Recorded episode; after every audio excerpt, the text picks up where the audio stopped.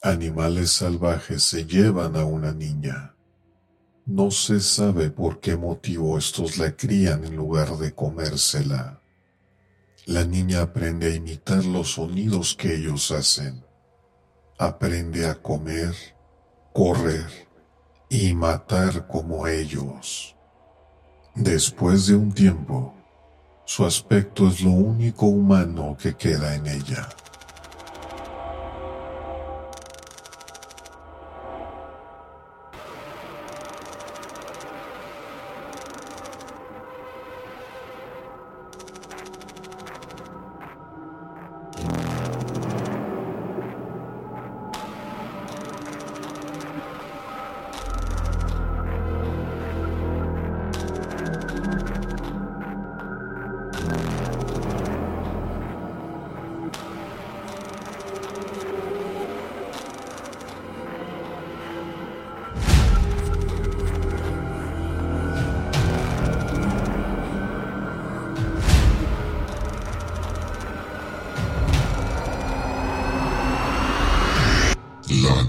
Lobo.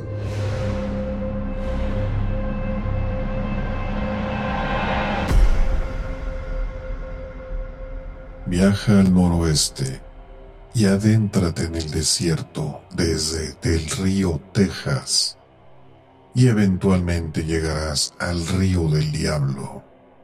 En la década de 1830, un trampero llamado John Dent y su esposa Molly se establecieron donde Dry Creek se encuentra con el río del diablo. Den cazaba castores que abandonaban en ese lugar. Él y Molly construyeron una cabaña de madera y cerca de ella colocaron una pérgola para cubrirse del sol. Molly Den quedó embarazada cuando estaba lista para dar a luz, John Den cabalgó hasta sus vecinos más cercanos, que se encontraban a varios kilómetros. Mi esposa va a dar a luz, le dijo al hombre y a su esposa. Pueden ayudarnos. Ellos aceptaron acudir de inmediato. Cuando se prepararon para partir, una violenta tormenta se desencadenó y un rayo golpeó y mató a John Den. El hombre y su esposa lograron encontrar su cabaña, pero llegaron hasta el día siguiente. Para entonces, Molly Den había muerto. Parecía que había dado a luz antes de morir pero los vecinos no pudieron encontrar al bebé, debido a que hallaron rastros de lobo por todas partes. Decidieron que los lobos lo habían devorado. Enterraron a Moliden y se marcharon. Unos años después, la gente comenzó a contar una historia extraña. Algunos juraban que era verdadera. Otros dijeron que no podría haber ocurrido. La historia comienza en un pequeño asentamiento a unos 20 kilómetros de la tumba de Moliden.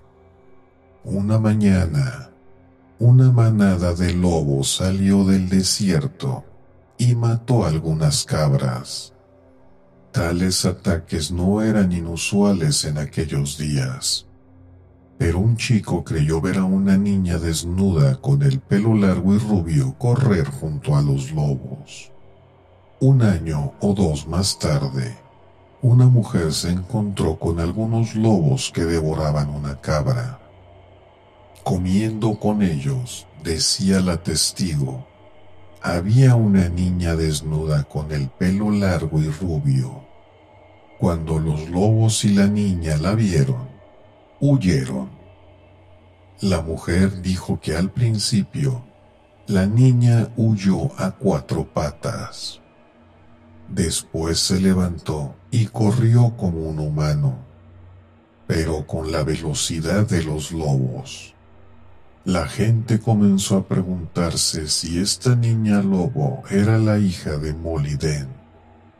La habría llevado consigo una loba madre el día en que nació y la habría criado junto a sus cachorros. Si había ocurrido así, ya tendría 10 u 11 años. A medida que la historia comenzó a divulgarse, algunos hombres empezaron a buscar a la niña. Buscaron a lo largo de las riberas y en el desierto y sus cañones. Un día, según se dice, la encontraron caminando en un cañón acompañada de un lobo. Cuando éste escapó, la niña se ocultó en una abertura de una de las paredes del cañón al tratar de ser capturada por los hombres, ella luchó, mordiendo y arañando como un animal enfurecido. Cuando finalmente fue sometida, ella comenzó a gritar como una joven asustada y a aullar como un lobezno temeroso. Sus captores la ataron con una cuerda la montaron sobre un caballo y la llevaron a un pequeño rancho en el desierto. Decidieron que la entregarían al alguacil al día siguiente. La colocaron en una habitación vacía y la desataron. Totalmente atemorizada, se ocultó en las sombras. La dejaron ahí y aseguraron la puerta. Pronto ella comenzó de nuevo a gritar y a aullar. Los hombres pensaron que se volverían locos escuchándola, pero al fin ella se detuvo. Cuando cayó la noche, los lobos empezaron a aullar en la distancia. La gente dice que cada vez que cesaban, la niña aullaba en respuesta. Según cuenta la historia, el ruido de los lobos procedía de todas direcciones y se acercaba cada vez más. De repente, como si se hubiera dado una señal, los lobos atacaron a los caballos y a otros animales. Los hombres se precipitaron en la oscuridad disparando sus armas. En lo alto de la pared de la habitación donde habían dejado a la niña, había una pequeña ventana. Un tablón había sido clavado para atrancarla. La chica desprendió el tablón, se arrastró a través de la ventana y desapareció. Pasaron los años sin que se oyera palabra cerca de la niña. Entonces, un día, algunos hombres a caballo recorrieron un meandro del río Grande, no lejos del río del Diablo. Afirmaron haber visto a una joven con largo cabello rubio que alimentaba a dos cachorros lobo.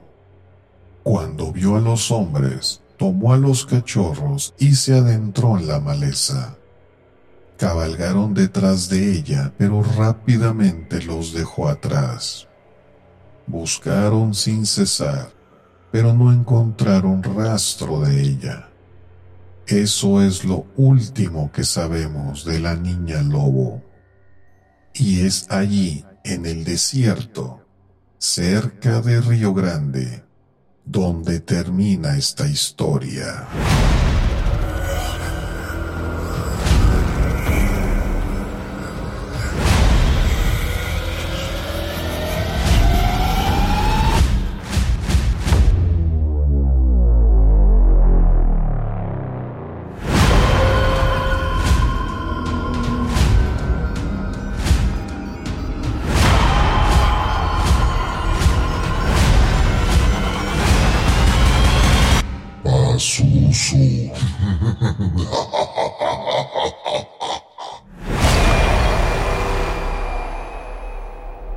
Historias de miedo para contar en la oscuridad 3 de Alvin Schwartz. Traducción José Manuel Moreno Sidoncha.